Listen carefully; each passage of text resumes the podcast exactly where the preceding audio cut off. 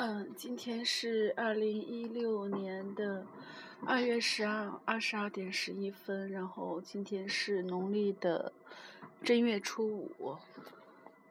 嗯，窗外还有轰隆的炮声，不过已经没有那么密集了。然后继续来读一下龙应台的文字，又是公假，原载于一九八五年的十二月六日《中国时报》。假使突然忘了自己身在何处，那么学生缺课的借口往往是最准确的指标。老师，下星期我要带家里的猪到德州去参加猪种竞赛，不能来上课。汤姆去比赛训野牛，他今天赶不回来。老师，我后天要帮家里开收割机，收成季节到了，报告能不能延几天？没错，这是堪萨斯。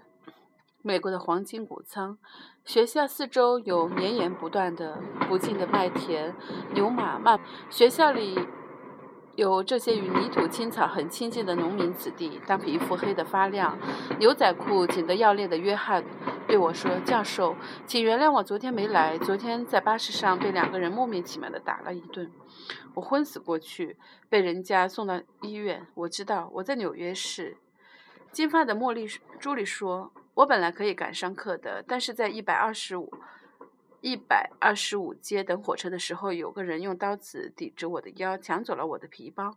能不能给我补考？然后从委内瑞拉移民来的海蒂折着头说：“我明天不能来上课，明天是哥哥的葬礼。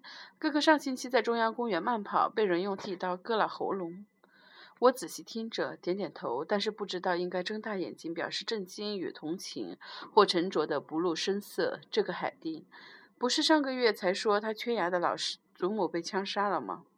上学期他不是说做修女的妹妹被强暴了吗？他们一家有多少人？他能缺课几次？当黑头发的学生在下面说林秀美不在公假的时候，我想啊，回到了台湾。这公价两次，既没有牛羊猪马的乡土气息，也没有山街略亮的煽情刺激，它只是一张缺乏创意与想象力的小条子，上面盖了七七八八的章。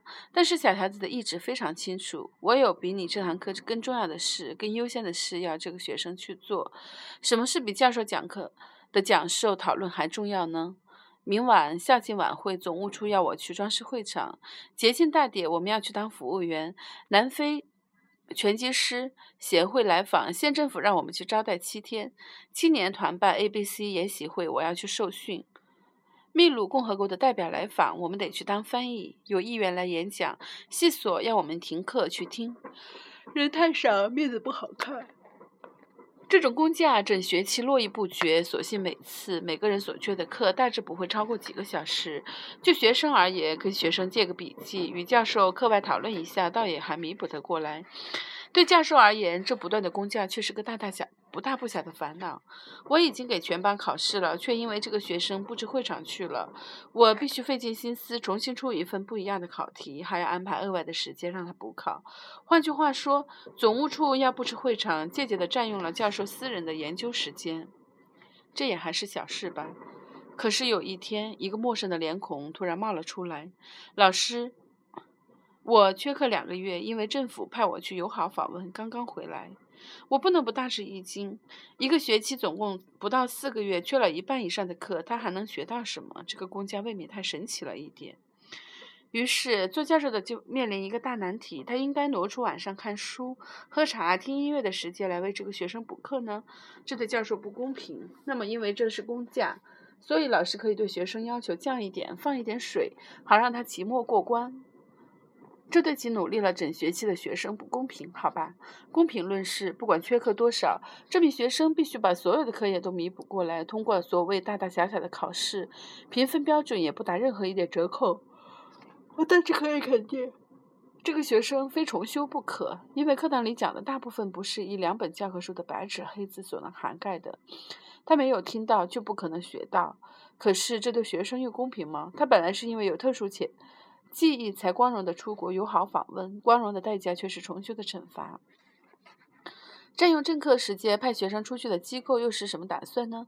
要教授牺牲小我去补课吗？希望教授在分数上放水吗？还是就算定了学生该中修呢？究竟是哪个机构安排的？我好奇地问，心想八成是个不太懂得教学的部门。教育部学生说，在美国，常与教学喧宾夺主的工价，通常不是政治义务，而是令美国人如痴如醉的明星球赛。每一学期都会有足球教练打电话来，棍棒的吉米要缺课缺一个星期课，因为球队要到费城去比赛。到了紧张的期末，紧张的篮球教练也会来探问莫里森会不会及格，有没有缺课太多，他英文非过不可。不过就不能，不过就不能当校队，没有他，校队就完了。有一次，一位教练写了封正式公函给英文系主任，要求系上批准名叫艾克的足球明星一礼拜请一小时英文课的工假，理由非常的充分。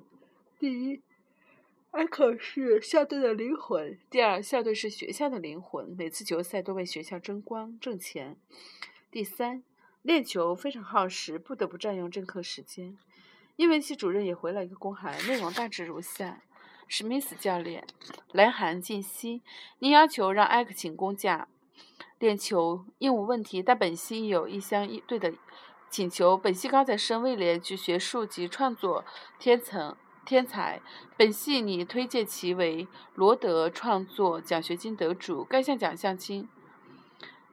但该项奖学金亦要求有体育表现，而不幸威廉均四肢不全，且有突发性的心脏病，经常发作。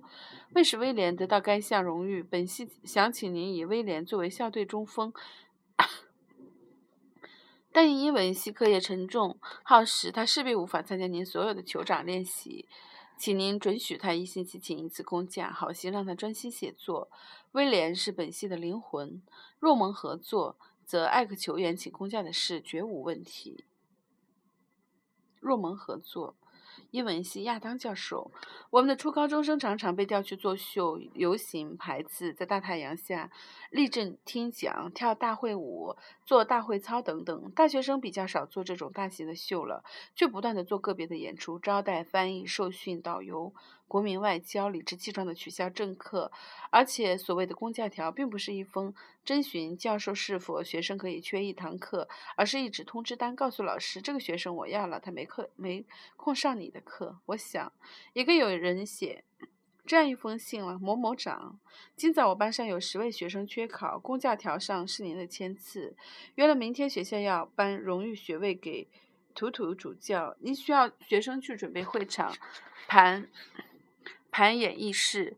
虽然为这十位学生，我大概得在课外再讲解一次课业，再出一份考题，再找一个适合十个人的补考时段，我却深觉值得，因为颁奖给图图主教，当然比课教重要。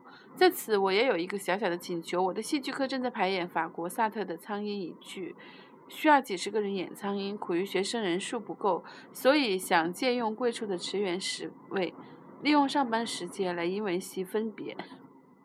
扮演红头及绿头苍蝇，排演时间大约每次两小时。不知您是否给予您的职员这个小小的工价？